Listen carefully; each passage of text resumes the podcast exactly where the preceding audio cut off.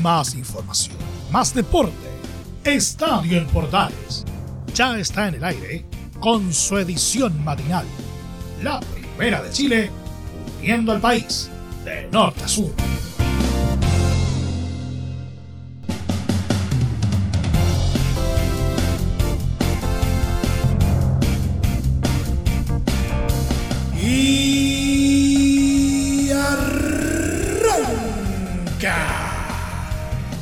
Señoras y señores, ¿cómo les va? Muy buenos días. Bienvenidos una vez más, bienvenidos al show. Estamos de vuelta, sí, estamos de vuelta para iniciar eh, oficialmente la temporada 2022. La verdad es que los echamos bastante de menos, pero aquí estamos, siempre conectados con todo lo que acontece en el deporte. Para hoy día que hemos eh, preparado, entre otras cosas, vamos a hablar de la Supercopa 2022 que ya tiene un nuevo soberano. También eh, lo que nos está dejando eh, lo que es la promoción que espera su duelo de vuelta ya durante esta semana que se inicia. Algunas cositas relacionadas con la roja con miras a la próxima fecha clasificatoria. Las últimas movidas en torno a la primera división, también en la primera B, lo que acontece en las distintas eh, ligas de fútbol en el mundo y por supuesto nuestro querido polideportivo. Todo esto como siempre en 30 minutos. Arrancamos con la primera entrega de este 2022, de esto que hemos llamado como siempre Estadio en Portales.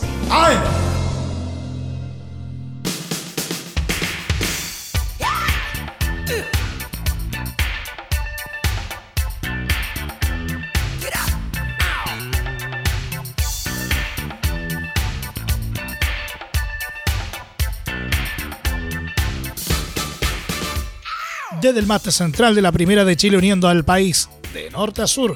Les saluda Milo Freixas, como siempre, un placer acompañarles en este horario. Colo Colo se impuso por 2 a 0 a Universidad Católica en el estadio Esterro Arrebolledo de Concepción y conquistó la Supercopa. En un duelo marcado por los incidentes entre minorías violentas de ambos elencos en las tribunas que tuvieron detenido el encuentro por 30 minutos. El hecho se produjo en los 34 minutos del primer tiempo con los mal llamados hinchas casi ingresando a la cancha, incendiando parte de la pista eh, de recortar y lanzando bomba de estruendo, causando pánico en familias que veían el duelo en Andes y deteniendo un encuentro que estaba siendo de alto vuelo. Lo mejor del primer tiempo hasta el parón fue por parte del cacique en los 11 minutos, con un remate de Juan Martín Lucero que se fue apenas desviado del arco de los cruzados y un disparo de Pablo Solari que Gabriel Costa despejó como el mejor defensa interponiéndose en la jugada. Tras la detención, lo mejor vino en el segundo tiempo, primero con el gol anulado de Costa, que anotaba en los 52 minutos, pero se invalidó por offside milimétrico de César Fuentes, identificado por el VAR. Este golpe no lo sintió el elenco popular, que nueve minutos después sí pudo ponerse en ventaja gracias a Leonardo Gil, quien aprovechó una desastrosa salida de Sebastián Zanahoria Pérez e infló las redes de la franja.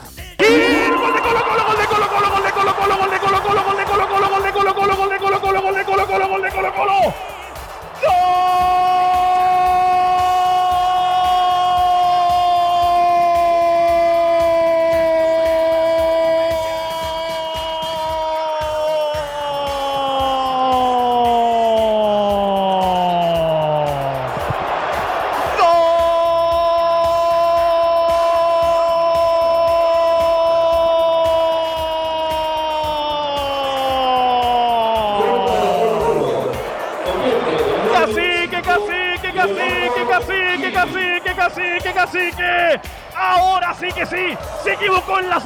Católica. Falla en el pase Zanahoria Pérez. Apareció solo el Colorado para recibir. Y solo tuvo que echarla adentro. En la salida, mala salida del conjunto Albo en 16 minutos de este segundo tiempo. Ahora sí abre el marcador el cuadro Albo. 16 de la segunda parte, Colo Colo 1, Católica 0.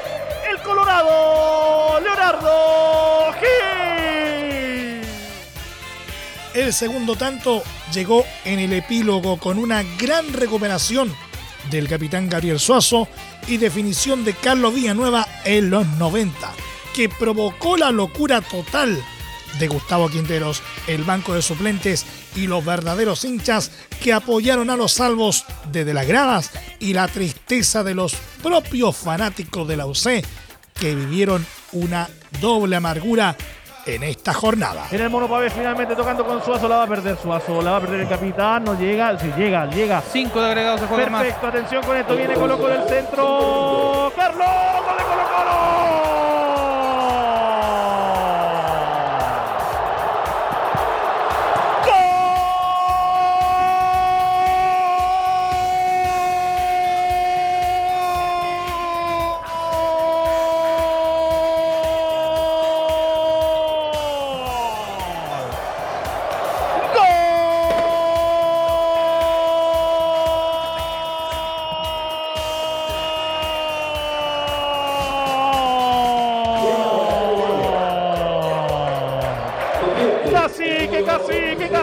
Cacique, cacique, cacique, cacique.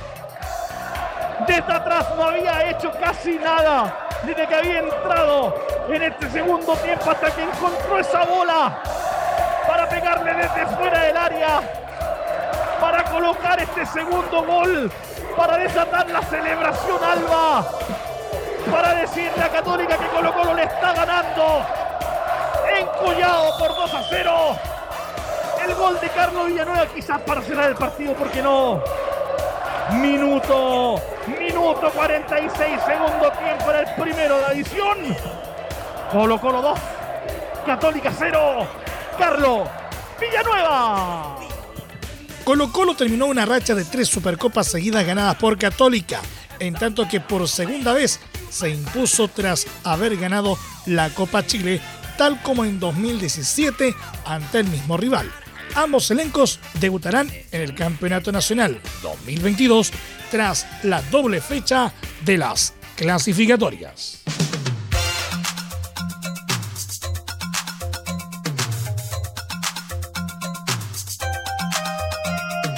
Huachipato quedó a un paso de mantenerse en primera división tras vencer eh, este sábado recién pasado por tres goles a dos a Deportes Copiapó de visita en el estadio Luis Valenzuela Hermosilla en el inicio de la historiada liguilla de promoción 2021. El encuentro fue retrasado, recordemos, por un mes debido a la demora del descenso por Secretaría de Deportes Melipilla que provocó, entre otras cosas, que los acereros jugaran esta llave en desmedro de Curicó Unido que se salvó de todo. Los acereros tomaron ventaja de dos goles en el primer tiempo gracias a un doblete de Luciano Nequecaur en los 13 minutos de penal y en los 28 minutos tras un rebote, aunque León de Atacama descontó mediante Juan Jaime antes del entretiempo, a los 31 minutos. En el complemento, un autogol de Diego García volvió a aumentar distancias para los siderúrgicos en los 59, pero Manuel López acortó diferencias de cara a la revancha para los nortinos a los 82 minutos. La revancha será este miércoles a las 19 horas, duelo en el que un triunfo y un empate mantendrá a Huachipato en la división de honor, mientras que a Copiapó solo le sirve ganar por dos goles. Si vence por uno, habrá penales. Y por supuesto, el partido será transmisión de Estadio en Portales.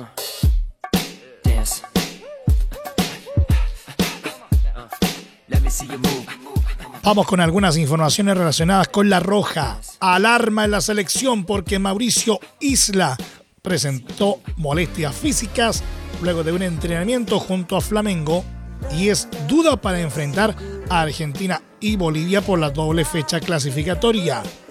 De hecho, el técnico Martín Lazarte reemplazará al Guaso por el jugador de Universidad Católica José Pedro Fuensalida de confirmarse su ausencia por lesión, Isla se sumará a la baja del volante Arturo Vidal, quien tampoco estará frente a la albiceleste ni la verde por suspensión. Chile recibirá a Argentina en Calama el 27 de enero y visitará a Bolivia en La Paz el 1 de febrero.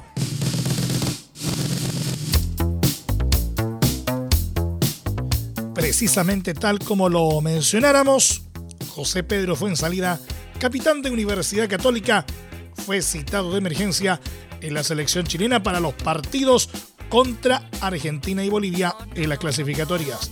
En un escueto comunicado, La Roja notificó que el jugador de Cruzados de 36 años se integrará al plantel que dirige Martín Lazarte para los entrenamientos este lunes. El llamado de Chapita se debe a que Mauricio Isla, como ya decíamos, está con molestias físicas por una lesión que arrastra de su última práctica junto a Flamengo en Brasil. No obstante, La Roja, solo minutos después de informar sobre la situación de Fuensalida, dio a conocer que Francisco Sierralta, uno de los defensas de La Roja, quedó liberado de la convocatoria ya que dio positivo por COVID-19 y no podrá viajar desde Inglaterra para ser parte de la doble fecha de clasificatorias. El duelo contra Argentina a disputarse en Calama está programado para el jueves 27 de enero, mientras que la visita a Bolivia en La Paz será el 1 de febrero.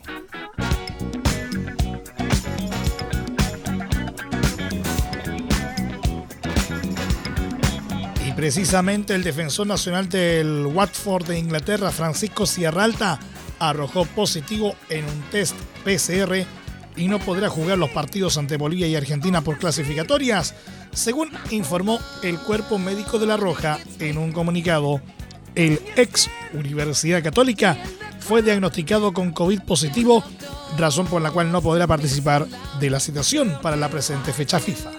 Respecto a la salud del jugador, La Roja informó que Francisco se encuentra en buenas condiciones de salud en su domicilio en Inglaterra realizando el periodo de aislamiento respectivo. Esto bajo la supervisión del cuerpo médico de su institución. De esta manera, Lazarte pierde una alternativa en defensa de cara a los encuentros ante Argentina y Bolivia que se jugarán el jueves 27 de enero y martes 1 de febrero respectivamente.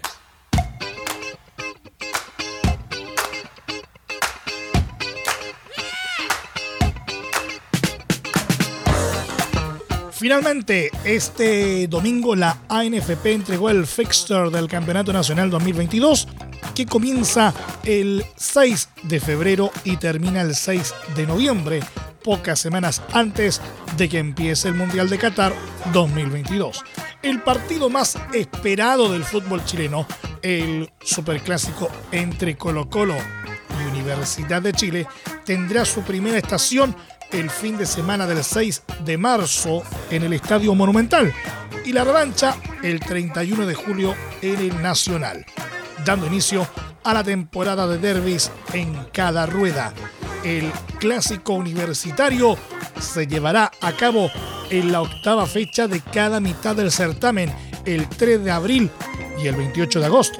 Primero en San Carlos y después en Ñuñoa, en tanto que el Colo Colo Universidad Católica será en la fecha 11 de ambas ruedas, el 24 de abril y 2 de octubre, cerca de la definición del torneo primero en Las Condes y finalmente en Macul.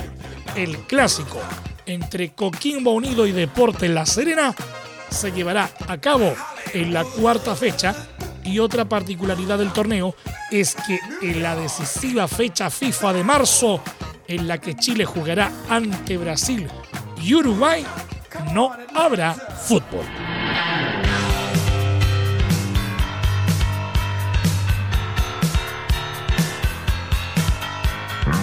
El futuro de Iván Morales parece estar cada vez más lejos de Colo Colo, ya que este domingo se supo que el directorio de los Salvos aprobó su traspaso hacia el Cruz Azul del fútbol mexicano. De acuerdo a información entregada por ESPN Chile, en blanco y negro se dio el visto bueno en una decisión dividida para la venta del atacante hacia el elenco de la máquina cementera, en lo que sería su primera experiencia en el extranjero.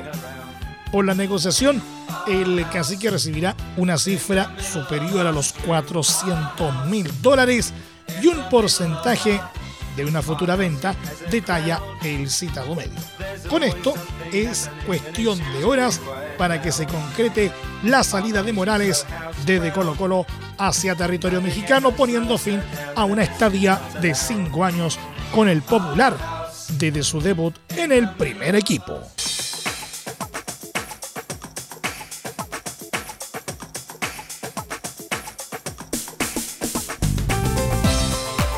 El saquero de Universidad de Chile, Luis Casanova, se perderá al menos el primer semestre de la temporada 2022, luego de confirmarse una rotura de ligamento cruzado anterior.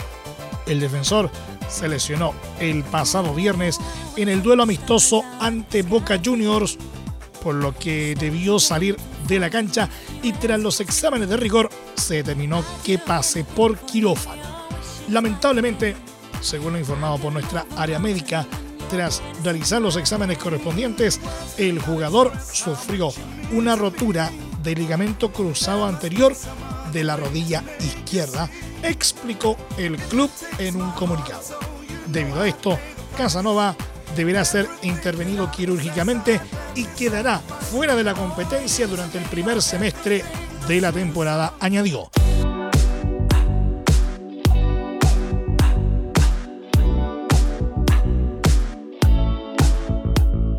Deportes La Serena anunció a Diego Ulloa, ex juvenil de Colo Colo, como su sexto refuerzo para la temporada 2022.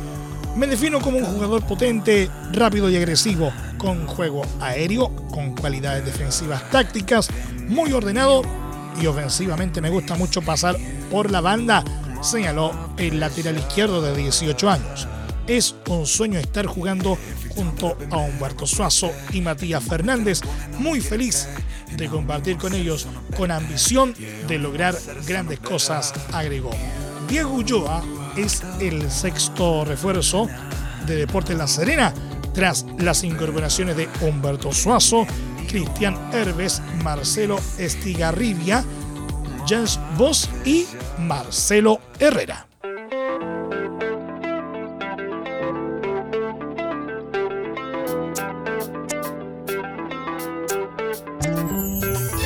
Y en lo que respecta a la primera vez, a Luis de Quillota oficializó la contratación del ex futbolista de River Plate, Mauricio Vera, para la temporada 2022, donde intentarán regresar a Primera División tras cuatro años en la División de Plata.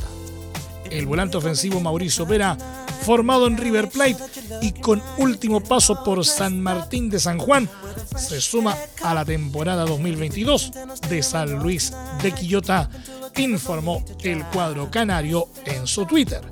El jugador de 23 años que registra pasos por River Plate, Estudiantes de La Plata, Guillermo Brown y San Martín de San Juan, ya trabaja bajo las órdenes del técnico Nicolás Basoler.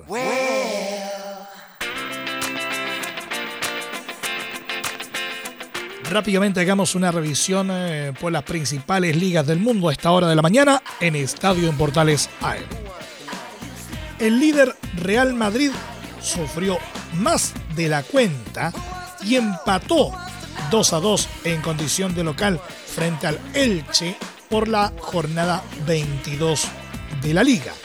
Los de Ancelotti se vieron sorprendidos por el cuadro visitante a quienes habían eliminado en la semana de la Copa del Rey y sufrieron con los goles de Lucas Boyé a los 42 y Pere Milla a los 76.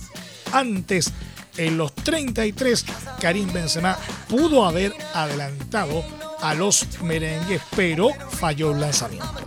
Tras el 2 a 0 en contra, Real Madrid logró reaccionar a tiempo e igualó en los últimos minutos con tanto de Luka Modric a los 82 mediante lanzamiento penal y Eder Militao a los 90 más 2 en la última jugada del partido. Con el empate el conjunto madrileño se mantiene como líder de la competición con 50 puntos, 4 más que Sevilla que también igualó en la jornada. El próximo desafío para los merengues serán los cuartos de final de la Copa del Rey cuando enfrenten a Athletic de Bilbao el 3 de febrero a las 17.30. Por la liga recibirán a Granada el domingo 6 a las 17 horas.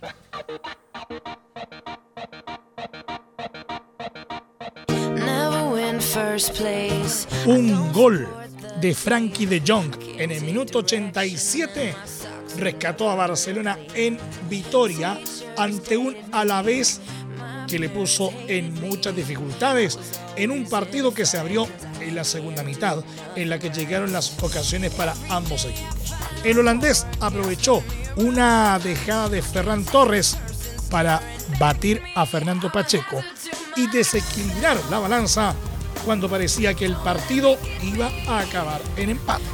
Con este triunfo, el conjunto catalán se acercó a los puestos de Liga de Campeones, mientras que a la vez se quedó en la zona de descenso.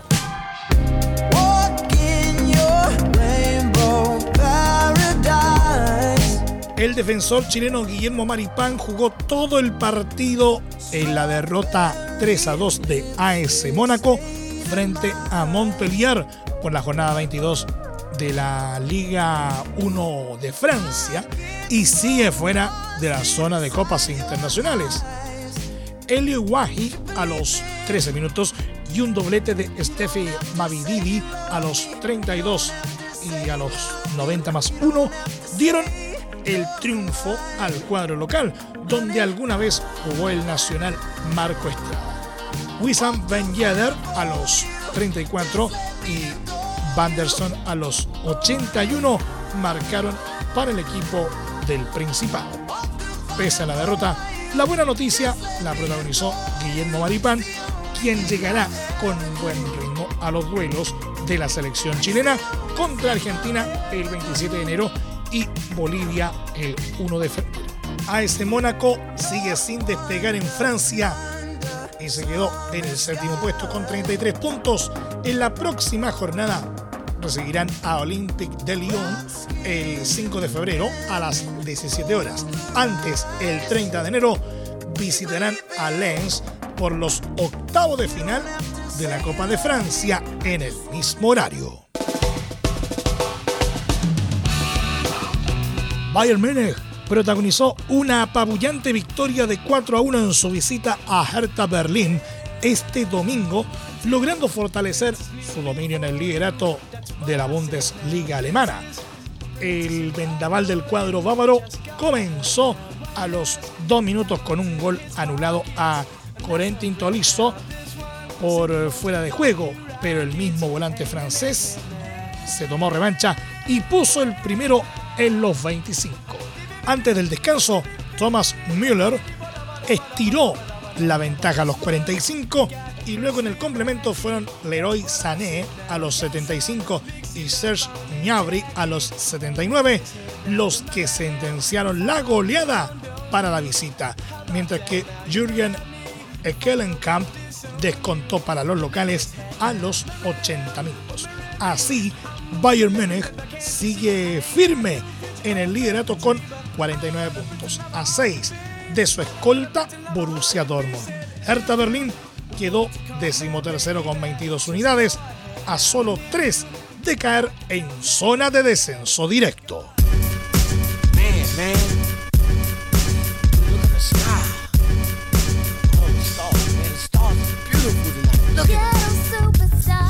AC Milán no pudo hacer valer la localía e igualó 0 a 0 frente a Juventus por la jornada 23 de la Serie A. La principal noticia fue la lesión de Zlatan Ibrahimovic, quien dejó la cancha en los 25 minutos y los medios italianos informaron que el delantero de 40 años tiene un dolor en el tendón de Aquiles. Tras el empate, el cuadro rosonero se quedó en el tercer puesto con 49 puntos y se alejó de Inter, el líder con 54 positivos, mientras que Juventus se ubica quinto con 42 unidades.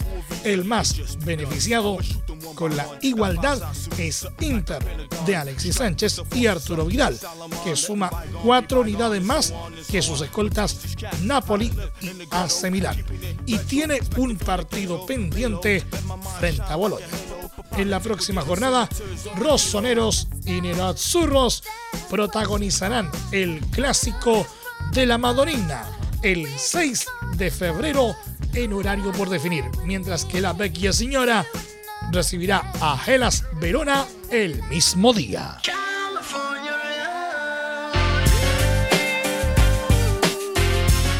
Por último, en nuestro querido polideportivo, el colombiano Daniel Galán, número 121 en el ranking ATP, cumplió con los pronósticos y se coronó campeón del Challenger de Concepción al vencer al verdugo del chileno Gonzalo Lama, número 301, el argentino Santiago Rodríguez Taberna, 264 del ranking. Galán, tercer sembrado en el torneo que se celebró en la arcilla penquista, necesitó poco menos de dos horas para imponerse ante el trasandino por 6-1, 3-6 y 6-3. En la primera manga, Galán quebró dos veces consecutivas en los juegos iniciales y parecía que el trámite se resolvería rápidamente en Concepción. No obstante, Rodríguez Taberna respondió en la segunda manga y con gran nivel forzó a un tercer set para definir al campeón. En el último parcial, Galán sostuvo su servicio y necesitó un quiebre para tener la ventaja suficiente para sellar el triunfo y quedarse con el título. Este es el tercer título Challenger en la carrera de Galán de 25 años. Los anteriores fueron en San Benedetto 2018 y Lima 2020. Nos vamos. Muchas gracias por la sintonía y la atención dispensada. Hasta aquí nos llegamos con la presente entrega de Estadio en Portales en su edición AM, como siempre, a través de las ondas de la Primera de Chile, uniendo al país de norte a sur. Les acompañó Emilio Freixas. Muchas gracias a quienes nos sintonizaron a través de las diferentes eh, plataformas de portales digital, a través de la red de medios unidos en todo el país y por supuesto también a través de la Deportiva de Chile, radiosport.cl. Continúen en sintonía de portales digital porque ya está aquí Leo Mora y la mañana al estilo de un clásico. Portaleando la mañana a continuación. Más información luego a las 13.30 horas en la edición central de Estadio en Portales junto a Carlos Alberto Bravo y todo su equipo. Que tengan todos un muy buen día y un excelente inicio de semana. Que sea un gran 2022 para todos. Y recuerden, la pandemia no ha terminado, por lo tanto, ahora más que nunca, si puedes, quédate en casa. Más información, más deporte. Esto fue Estadio en Portales, con su edición matinal. La primera de Chile, uniendo al país de norte a sur.